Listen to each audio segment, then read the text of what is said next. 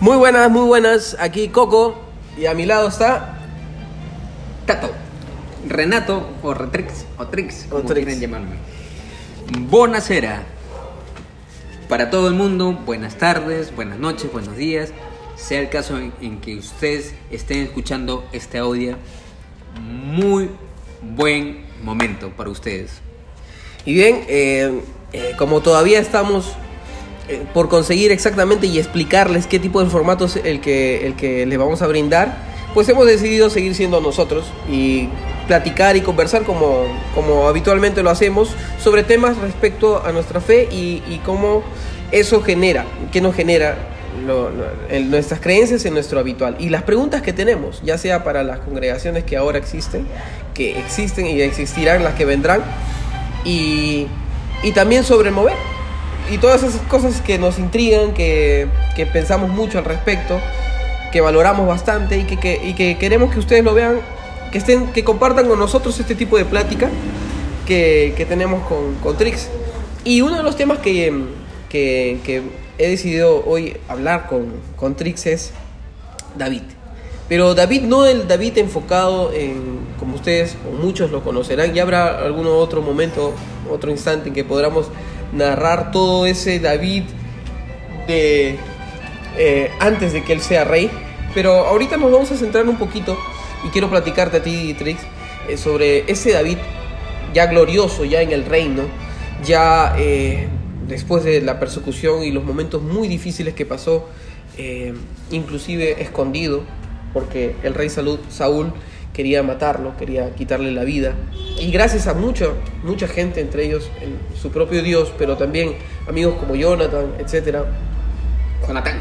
Jonathan, lo, lo ayudaron para que él llegue a ser el David, el rey, cuyo linaje, o sea, no solamente era el rey de Israel que todo el mundo conoce, sino que su linaje era la simiente que Dios había prometido a la humanidad para la salvación. Esa simiente se llamaría Emanuel, Dios con nosotros, sería Jesucristo, el que eh, sacrificó su vida para que por medio de la fe y la creencia en Él puedan venir a, salvación, etc. Entonces, eh, este, rey, eh, este rey David, salmista, profeta,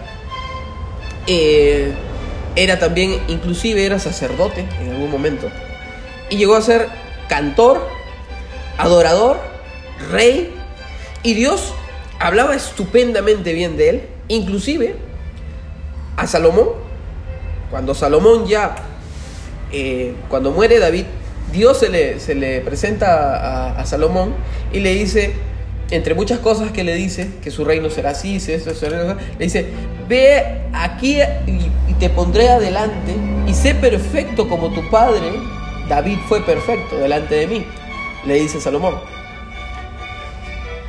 ¿A dónde quería ir yo con esto y platicarte? Que no solamente para nosotros es una inspiración, David. Que sino- queda en mí, en un entre paréntesis, eso del sacerdote. No sé, no estoy seguro. Bueno, pero dentro, dentro, de, dentro de eso, ya después te voy a explicar por qué llegó a ser sacerdote, eh, por qué también era sacerdote. En un momento fungió como sacerdote, Eh, porque acuérdate que él mi- administraba el arca, el arca de, de la alianza, el arca del pacto simbolizaba las tablas, que eran los mandamientos, la presencia de Dios, que eh, simbolizaba, y el que administraba eso era David.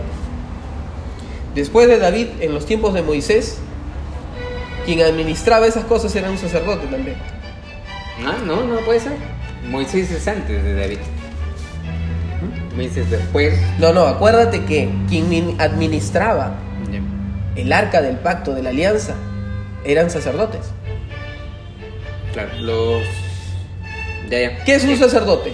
Alguien que intercede Eran por ti que, ante que- Dios. que- que- claro, claro, hacía eso y, y- y cuando hacía eso eh, quemaban cositas. Claro, pero en otras palabras, el- el- pero para que todos nos entiendan exactamente, ¿qué cosa es un sacerdote? Es un intercesor. Tú no puedes acercarte a una persona de- por determinada manera. ¿no? Es como cuando tú estás en un juicio, por decir, y en el juicio tú no puedes acercarte a hablar con el juez. Pero Hay alguien, que, hay alguien que interfiere, con- que, que puede hablar porque está calificado a hablar con el juez. ¿Quién es? Tu abogado. Tú en un juicio tú no puedes hablar directamente con el juez hasta que el juez te diga que tú Pero hables. que yo recuerde, David en ningún momento intercede por el pueblo. Obviamente, seguramente en una oración, ayúdame a gobernar, dame sabiduría, ayúdame en esto. David consultaba con Dios, ¿no? Si yo voy a ir a la guerra, voy a ganar, voy a perder, está bien que yo vaya, ¿no? Pero no hacía el, el oficio del intercesor. No, no, no, pero fungió como tal. En tiempos donde no habían tantos. Dime un sacerdote que te acuerdas en la época de David. Y alguien que me esté escuchando que me diga, es probable que haya. Por- le ponen en los comentarios, por favor. Por supuesto, que, que nos comenten y si lo habían, porque estoy hablando yo en general, ¿no? David fungió como quién, como profeta. Tú me dirás, pero él no era profeta, pero fungió como profeta. Ah, porque sí, porque él hablaba, profes- profetizaba. Hoy en día nosotros, nosotros tenemos muchos de esos dones gracias al Espíritu. Tú puedes profetizar, yo puedo profetizar. Nuestros, hay hermanos que profetizan. Hay aquellos que tienen dones de, de- el don específico de profetizar. Ese es otro tema. Pero lo podemos hacer. Bueno, además, profetizar no solamente es decir algo venidero, también es decir la palabra de Dios.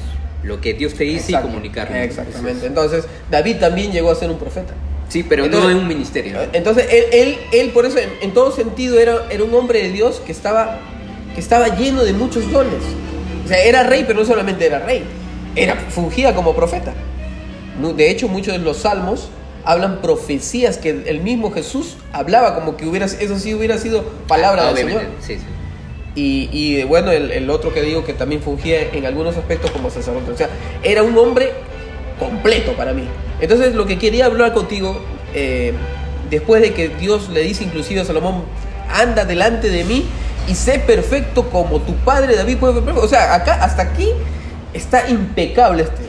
Así es. Es Impecable. otra, otra de las cosas también que nosotros debemos tener en cuenta y trabajar en eso, es trabajar en nuestro nombre, ¿no? Es decir, Dios siempre hacía eso, ¿no?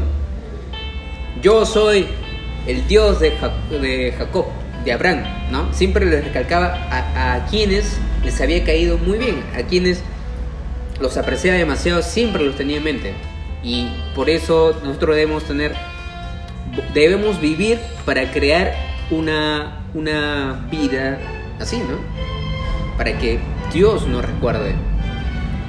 Bueno, Exacto. así es. Entonces, entonces, ya que estamos eh, enalteciendo, eh, estamos elogiando eh, el nombre de David como rey, inclusive para Dios, después de muerto, Dios se comunica con Salomón y le dice esto, ¿no? Ve y sé perfecto como David. Tu padre fue perfecto. Pero, eh, ¿qué pasa con David? ¿A dónde quería yo ir con este tema? Es que es interesante que Dios, después de muerto su ungido, se sigue refiriendo a David como hombre perfecto, de corazón perfecto también. En alguna, ahí te voy a citar un pasaje bíblico donde dice que su corazón era perfecto. ¿sí? Eh, Es interesante porque en la Biblia, en 2 de Samuel, y eso lo vamos a decir rapidito nomás porque quiero hacerlo así un extracto resumido. ¿Qué pasa en 2 de Samuel capítulo 11?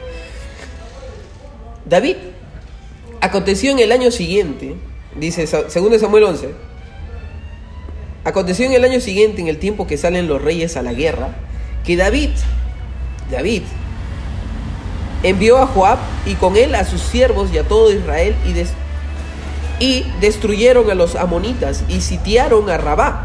Pero David se quedó en Jerusalén. Hasta ahí es una historia, nos están informando qué pasó en el año en que todos los reyes salen a la guerra. Y sucedió un día Que eso es raro, ¿no? El año en que todos los... No hay un año en que... Bueno, este año voy a salir... Este año me toca salir en la guerra. Es curioso, ¿no? Ya. Así es. Sucedió que un día, mientras David se había quedado y me había mandado a todos a la guerra, él no había ido. Porque era un año donde tenían que ir los reyes. O sea, David tenía que ir, qué raro, ¿no? Esto lo vamos a Tendría a- haber a algún dolor de después. pie, algún dolor de hombro, jaqueca. Se, que, se quería quedar para ver Netflix. No sé. Sucedió un día, al caer la tarde, que se levantó David de su lecho. Al caer la tarde, ojo, ¿ah? Y se paseaba. O sea, interesante hasta acá, ¿no? Vamos, a analizar. Una siesta, siesta ¿Qué es de- caer la tarde? No en la mañana. Yo cuando leí esto hace mucho tiempo, yo dije, él se levantó en la mañana, ¿no? Se levantó de su lecho. No, en la tarde, tarde. Sí, justo acá es interesante, yo no lo había percibido. Sucedió un día, al caer la tarde que se levantó David, o sea, en- en- encima que este, este gran rey David no va a sus responsabilidades, porque el rey tiene que ir a la batalla antiguamente. Se levanta este fulano a las 5 de la tarde. Porque caer la tarde yo me imagino que es 5, 6 de la tarde, ¿verdad? O tú que... Yo creo que es 3 de la tarde más o menos. Donde todavía pueden ser que las hormonas estén calientes, algo así. Pero levantarte, ¿tú alguna vez te levantó a las 3 de la tarde? A no ser que haya sido... No. No sé, te has quedado tú... Claro, puede ser, ¿no? Si se levantó, obviamente ha hecho su siesta de una hora, dos horas. Pero su lecho, pues yo, yo- acá dice, dice Cama. que se levantó de su lecho. O sea, yo creo que él estaba bien enquistado en su cama. O sea, no hizo una siestecita de después del almuerzo. Yo creo que este, este fulano se, se dormía hasta las 4 de la tarde. No sé tú, pero bueno. Y se paseaba sobre el terrado después de la casa real. Y vio desde el terrado a una mujer que se estaba bañando. Vio a Milet Figueroa, por ejemplo. Vio alguna una chica bonita, una chica despampanante, pero que se estaba bañando. Ahora, ojo, ¿quién se baña con ropa? Nadie. Yo creo que la, la chica está, acá está claro que la muchacha, la mujer bella, como narra la, la palabra, se estaba bañando. Perfecto. La cual era, dice acá, sigo leyendo, era muy hermosa, muy hermosa. Envió David a preguntar por aquella mujer y le dijeron, aquella es Betsabé. O sea que David, después de haberse paseado por el terrado, ver a esta mujer que se estaba bañando. Yo he escuchado, Bonito nombre, he escuchado versiones, eh, eh, Trix, he escuchado versiones de mujeres que están enseñando la palabra y que se, se refirieron a esto y dice, ellas piensan que la, la mujer, que, que esta chica hermosa, se estaba bañando pero con ropa. Era una, era- a esa hora eh, ella estaba muy vestida, sino que eh, ellos le llaman, dice como eh, eh, bañando, bañándose a esa hora, una mujer no era desnuda, sino que era como un, como si estuviera pintando o, o- maquillando. Y yo, yo creo que eso es una tontería completa. Yo creo que están, no le quieren dar estas mujeres que, No dice que han querido decir eso. Adornándose. No dicen, no, no, o sea, tranquilamente. Es una palabra pero antigua. ¿cuál sería el problema? O sea, no entiendo cuál sería el problema. ¿Por qué vas a defender una cosa que acaso es acaso yo no creo que Betsabe No, a, a propósito, a ver, un día que el rey se quede acá, a propósito me voy No, a además para que para que a David le entren esas ganas locas de llamarla, obviamente tiene que haberla visto Claro. desnuda. Obviamente, acá cuerpo. eh, a una mujer que se estaba bañando, la cual era muy hermosa. Entonces, David envió a preguntar por aquella mujer y le dijeron, aquella es Betsabé, hija de Eliam. Interesante los datos, o sea que ella venía de una casa. De la casa, por ejemplo, de los Flores, la casa de los Chávez, ¿no? Ella es hija de los Chávez, es hija de, De los Flores. centenos. E hija de los eh, Fernández. dice, y mujer de Urias, le dice todavía. Le dice, Urias, Urias, creo. Urias, Urias Eteo. Eteo. No ateo, ¿ah? Este Urias sí era eteo. O sea, creía en Dios. Un poquito mejor. Un, un poco mejor, este era creyente. Era después un poco ateo, eteo, después viene el liteo. Y después que le, le dan la información de la casa de qué venía este, mujer de quién, él no dijo, ah, no me meto. David no ni que le interesa. Ah, no, esta chica está casada. No, mandó, dice, a mensajeros y la tomó y vino a él, dice la, la mujer. Y él. Ahora, ahora, este caso es que David era como que medio sinvergüenza. O sea, era el rey, pero uno lo hace a solapado, ¿no? O sea, veo, oye, este, oye, este, quiero hacer esto de acá, o le llama disimuladamente sin que nadie se entere, pero este manda a gente, ¿no? Que obviamente está enterada, la manda a llamar, ¿no? Claro. No lo Ahora, hace a, a ocultas. Así rapidito, yo creo que David también acá se desprende que no sabía silbar. También. pues. O sea, era un guerrero todo, pero porque él desde el terrado. ¡Ey! ¡Fla! ¡Ey! Y ella voltea, oye, vente para acá, me un ratito, quiero conversar contigo, soy el rey. ¿no? Claro. O sea, obviamente este fulano no, te- no sabía silbar, entonces mandó a alguien para que la trajera.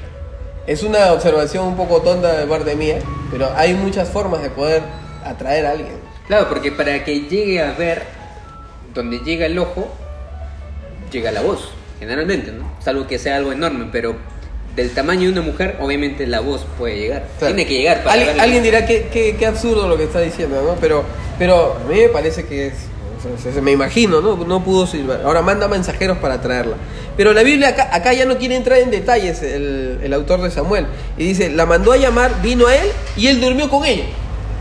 Así de hachazo. O sea, no nos narra de que él, una cena bonita, romántica, vino No, acá, este, este- este es, una, es una dirección de cine a la antigua usanza, ¿no? Donde se están besando y se, se apagan las sombreritas, se agachan y ya están. Y se sobreentiende que ya hay, ¿no? obviamente, los segundos, ¿no? Así es. Y durmió con ella. Luego, luego, Buen director.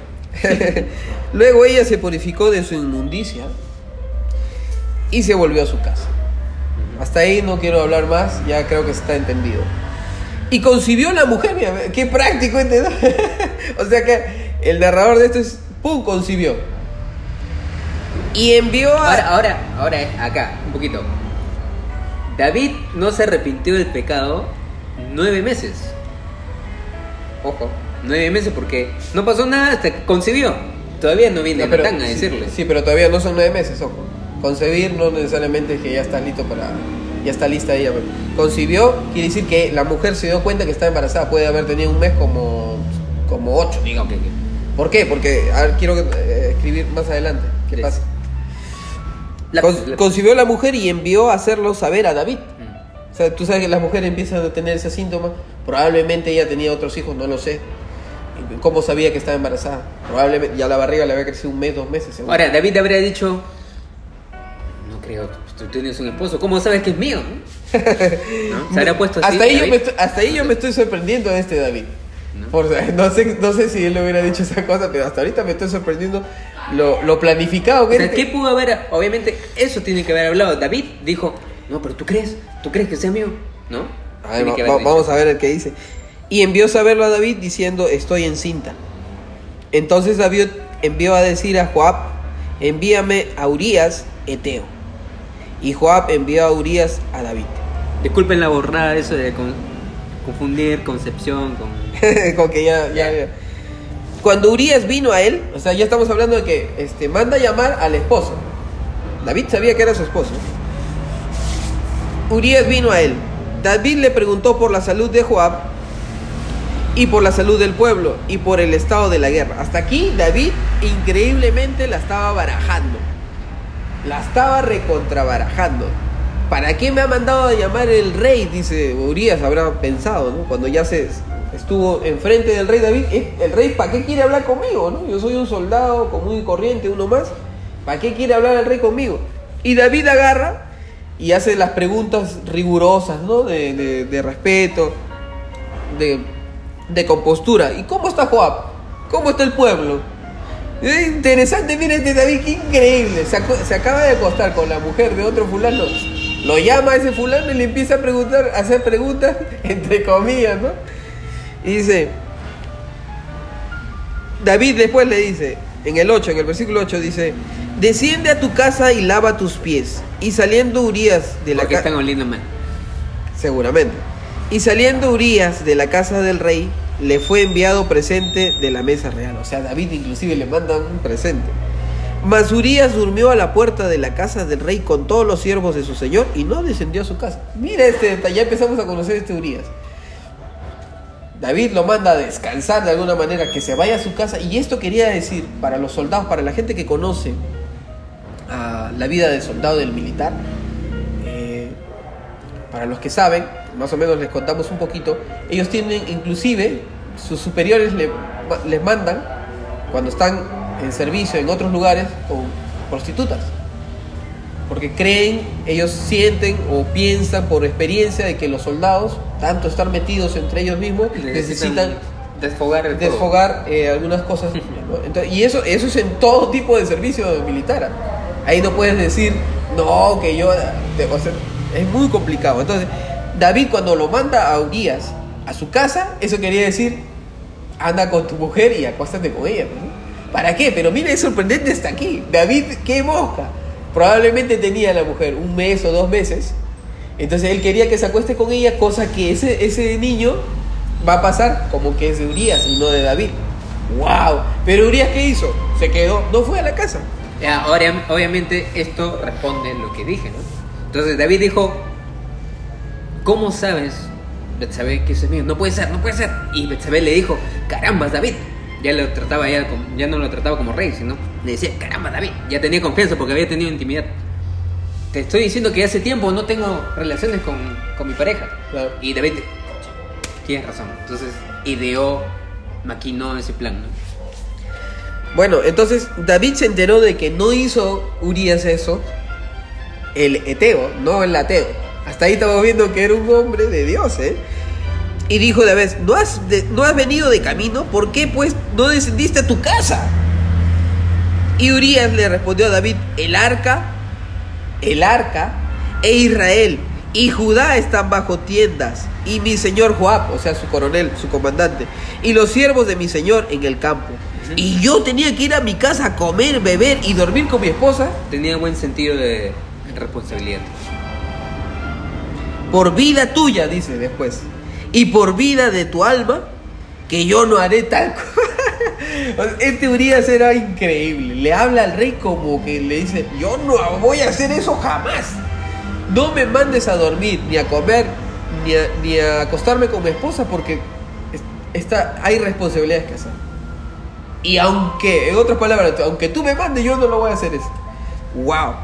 Y David dijo a Urias, ahí empezó a, David a, sentir el temblor, no sé qué, sintió, le dijo, quédate aquí hoy y mañana te despacharé.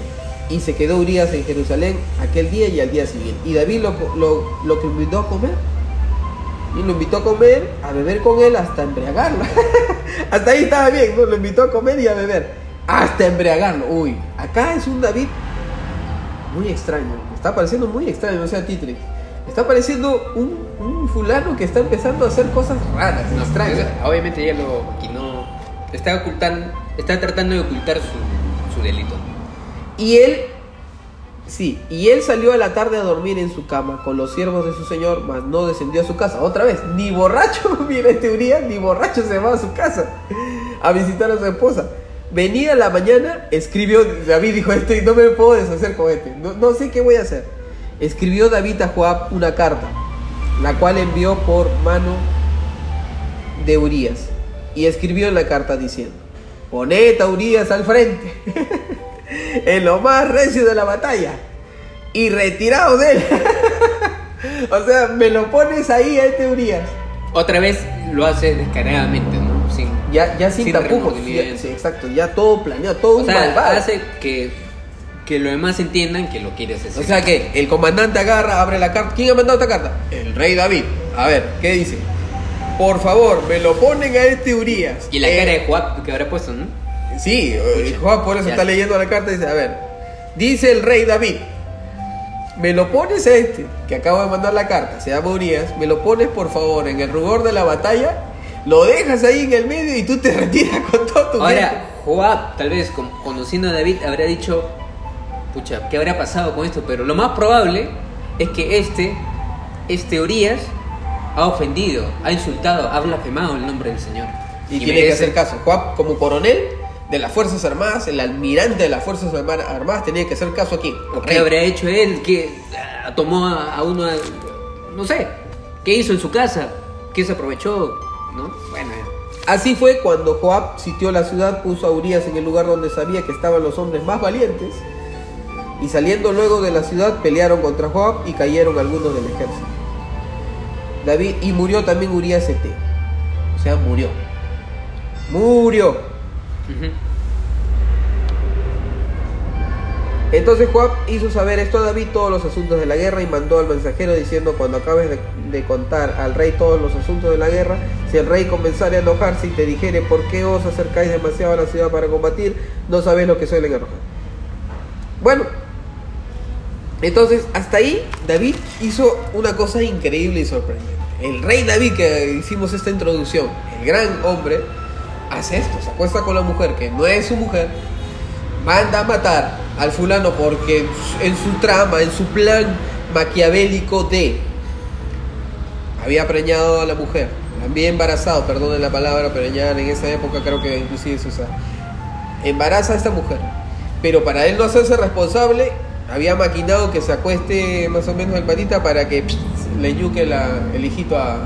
Lo que pasa es como que- No, como no lo puede lograr, mejor lo, lo mando a matar a este patita que me está demostrando que es un, un fiel hombre de fe, de principio. O sea, Urias tenía todo, todo para ser un gran caballero, para homenajearlo inclusive.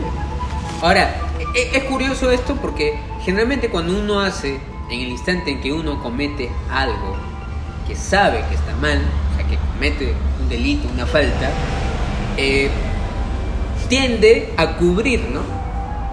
Los rastros, las huellas. Es algo casi eh, instintivo, ganas de defenderse de eso. Pero esto ya habían pasado algunos días y todavía no le entraba en remordimiento. David todavía no tomaba conciencia, no reflexionaba que lo que él estaba haciendo tenía que dar marcha atrás, pero no. Estaba como poseído en todo este Adelante. tiempo, ¿no? O sea, es, es curioso eso. Estaba como, como le dicen, estaba como empiernado, así, disculpen la palabra, ¿no? O sea, cuando un hombre está súper enamorado con una chica, ¿no? A veces está, pierdes la cabeza, como se dice, pierdes la cabeza, vas a perder la cabeza por, por esa mujer, ¿no? Se escucha inclusive en las telenovelas.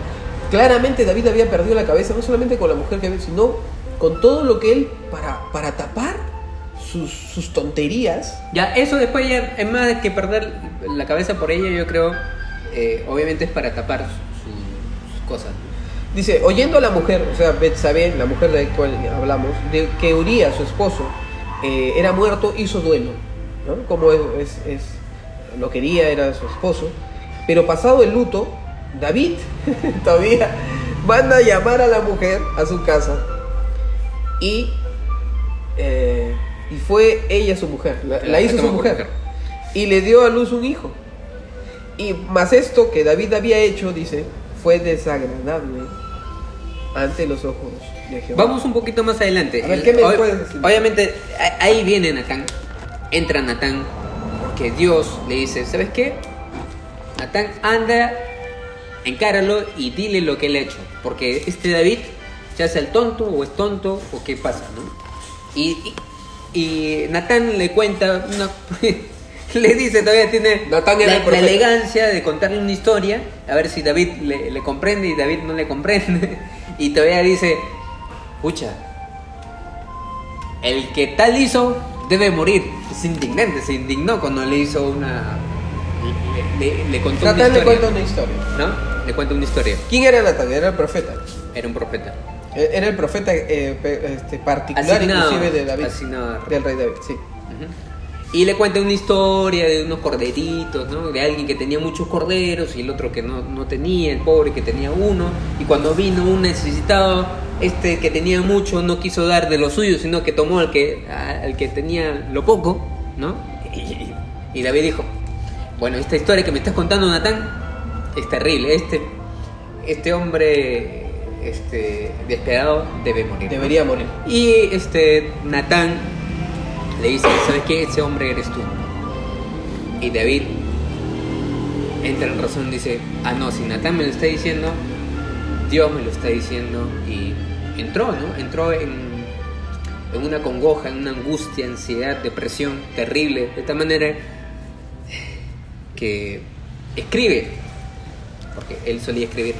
Generalmente los poetas escriben cuando están atravesando por un, momento triste y escribe lo que se asigna como el capítulo 51 del Salmo, donde dice, lávame de mis pecados, perdóname. Una cosa curiosa cuando estaba leyendo esto es que él no dice, es que pequé, he pecado solo Ahí dice, he pecado solo contra ti, Dios. No he pecado contra Betsabé, no he pecado contra Urias. Dice, he pecado contra ti. Y esto es algo de reflexionar, ¿no? Porque en esta sociedad creemos que algunas faltas, si no es contra el prójimo, todo está bien. Vemos movimientos que se están surgiendo donde no toman en consideración a Dios. O si lo toman, lo toman a medias o no saben lo que Dios realmente desea, ¿no? Es, y por eso se permiten muchas cosas. Es una sociedad donde no toma en cuenta a Dios. David toma primero en cuenta a quién ha ofendido grandemente. No me importa si a la sociedad esto de hacer tal cosa le parece bien.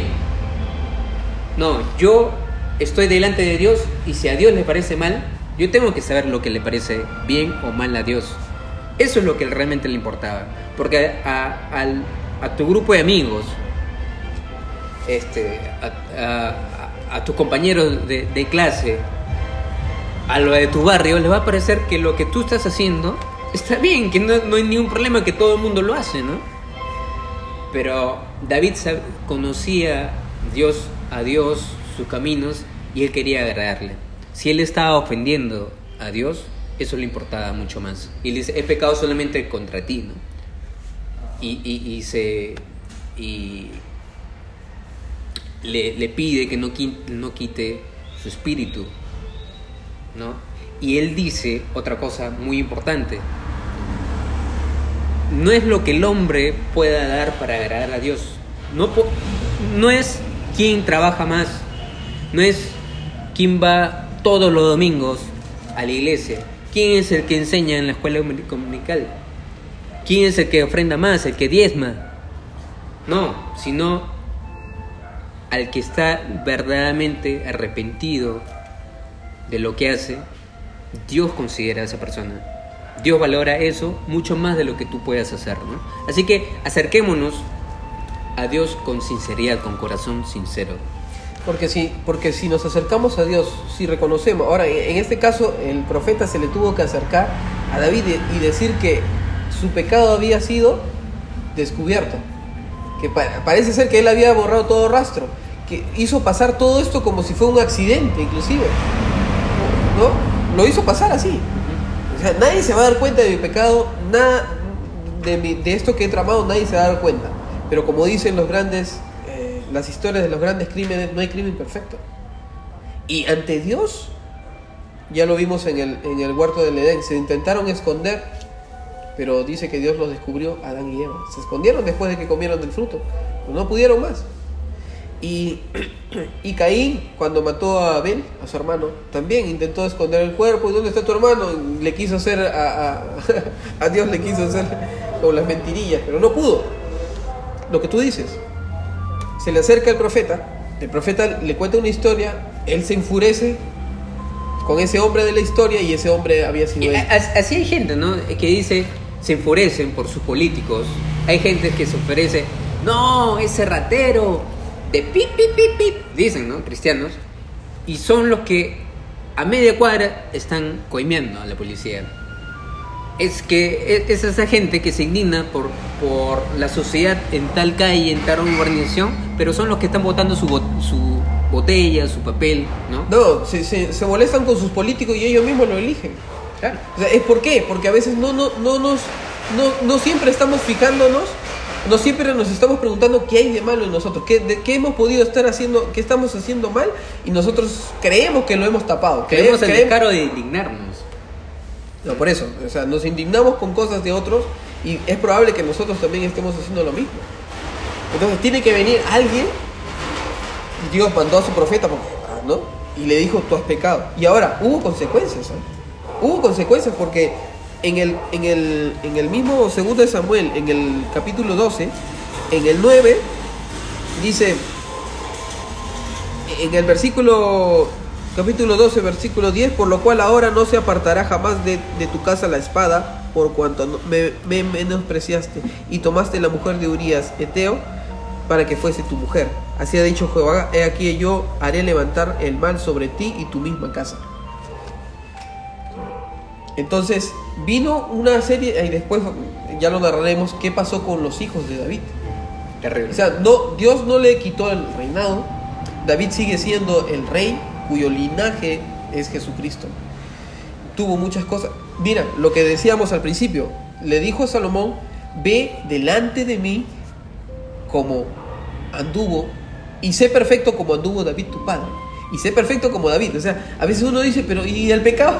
Dios no le está contando el pecado. Y una cosa que queremos aprender, tú y yo que hemos aprendido y queremos que ellos, lo que nos está escuchando también es, cuando Dios nos perdona, nos perdona. O sea, verdaderamente ya ese pasaje en tu vida terrible, si Dios te perdonó, Él no lo va a tomar en cuenta. Tú seguirás con el corazón perfecto que Él cree que tú tienes. Si Dios, porque lo que pasa es que nuestra justicia, nuestras cosas de ver las cosas, que eso es justo, para mu- muchas veces para Dios no es igual. No que sea Dios injusto, sino que la justicia que Dios ve por sus ojos, por su forma de ser, es muy distinta a la justicia que nosotros creemos. ¿Te acuerdas de Jonás, el profeta? Él creía, estaba convencido que no tenía que haber perdón para Nínive, porque eran así, eran asá, eran asá. Pero Dios dice, anda y predica a ese pueblo. No, ¿cómo vas a predicar si ese pueblo? ¿Te das cuenta? Él decía que este pueblo era todo lo que tú quieras, pero Dios, su justicia era de otra forma, era misericordia. Y a veces no lo queremos entender, ¿no? No queremos entender en las iglesias cuando un hermano que tiene un, liderazgo potente y de pronto cae, ya después ya no se le viene igual. Ya no tiene lo mismo derecho ante los ojos, ¿no? porque nos, cuesta perdonarle de alguna manera. Siempre va a ser el patita o el, el fulano que, siendo líder, cayó. Pero ¿por qué cayó si tenía todo las cosas? Y no le queremos perdonar. Pero acá vemos a Dios hablándole a otra gente que su hijo David era perfecto.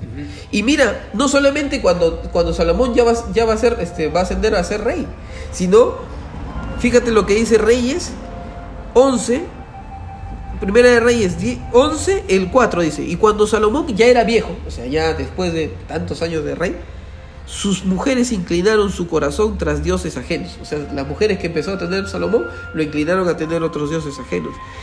Y su, y su corazón no era perfecto con Jehová, como el corazón de su padre David. Mira lo que dice la palabra. O sea, el corazón de David fue perfecto. Pero ¿cómo va a ser perfecto? Mira lo que hizo con Urias. Dios sigue diciendo que aunque tú te equivoques en la vida, si te arrepientes de verdad ante Dios, nos arrepentimos todos. No, además la condición, ¿no? O sea, eh, Salomón pudo haber pedido perdón todo su carácter, pero ¿cuál era la pasión de David? ¿Cómo se acercaba a Dios? Y Dios le promete a Salomón que mientras, y porque tu, tu padre fue David, le dice, mientras tú seas rey, no voy a quitar el reinado. Pero una vez que tú mueras, le dice Salomón, tu, tu, reinado se va a dividir. Y de, hasta entonces, ¿no? Ser el reino del norte y el reino del sur Pero bueno, otra de las cosas que queremos, ya de, para ir finalizando, eh, ¿qué otra cosa podemos aprender? Yo quiero decir qué, qué cosa he aprendido. Es que eh, en la vida espiritual tenemos que tratar siempre de estar ocupados. David, ¿cómo empieza todo esto? Cuando él empieza a estar desocupado, como yo te decía, se levanta a las 4, 5, 6 de la tarde y te vas a levantar esa hora estás en plan... La sociedad madre de todos los vicios. La sociedad es madre de todos los vicios. Yo he escuchado eso de la abuelita, he escuchado de mi, de mi mamá, de mi papá. Y tiene cierto sentido. Cuando estamos sin hacer nada, nuestra mente, nuestro espíritu puede estar flojo. Acuérdate dice, dice cuando espiritualmente cuando la casa está descubierta, la casa estaba limpia y vacía, vacía, ¿qué dice? Entran más espíritus. Entonces, cuando tú estás en ociosidad pueden venirte muchas cosas. Mira lo que Pablo le dice a Timoteo. Eh, mientras, mientras dure mi encarcelamiento, quiero que te ocupes en la lectura, le dice. Quiero que traigas los pergaminos, quiero que te ocupes en esto y en esto. Mira, mientras estás esperando esto, o sea, Pablo estaba, no quería que Timoteo, su, un discípulo tan potente como Timoteo, esté sin hacer nada.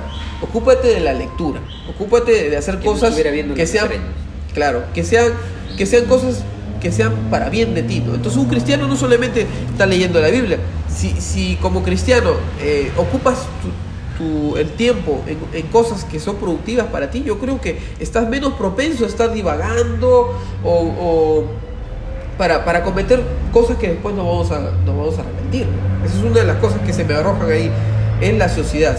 Los cristianos también podemos estar ociosos. No solamente, ah, es que ¿Cuándo te toca ir al ah, el domingo? Queda bastante tiempo.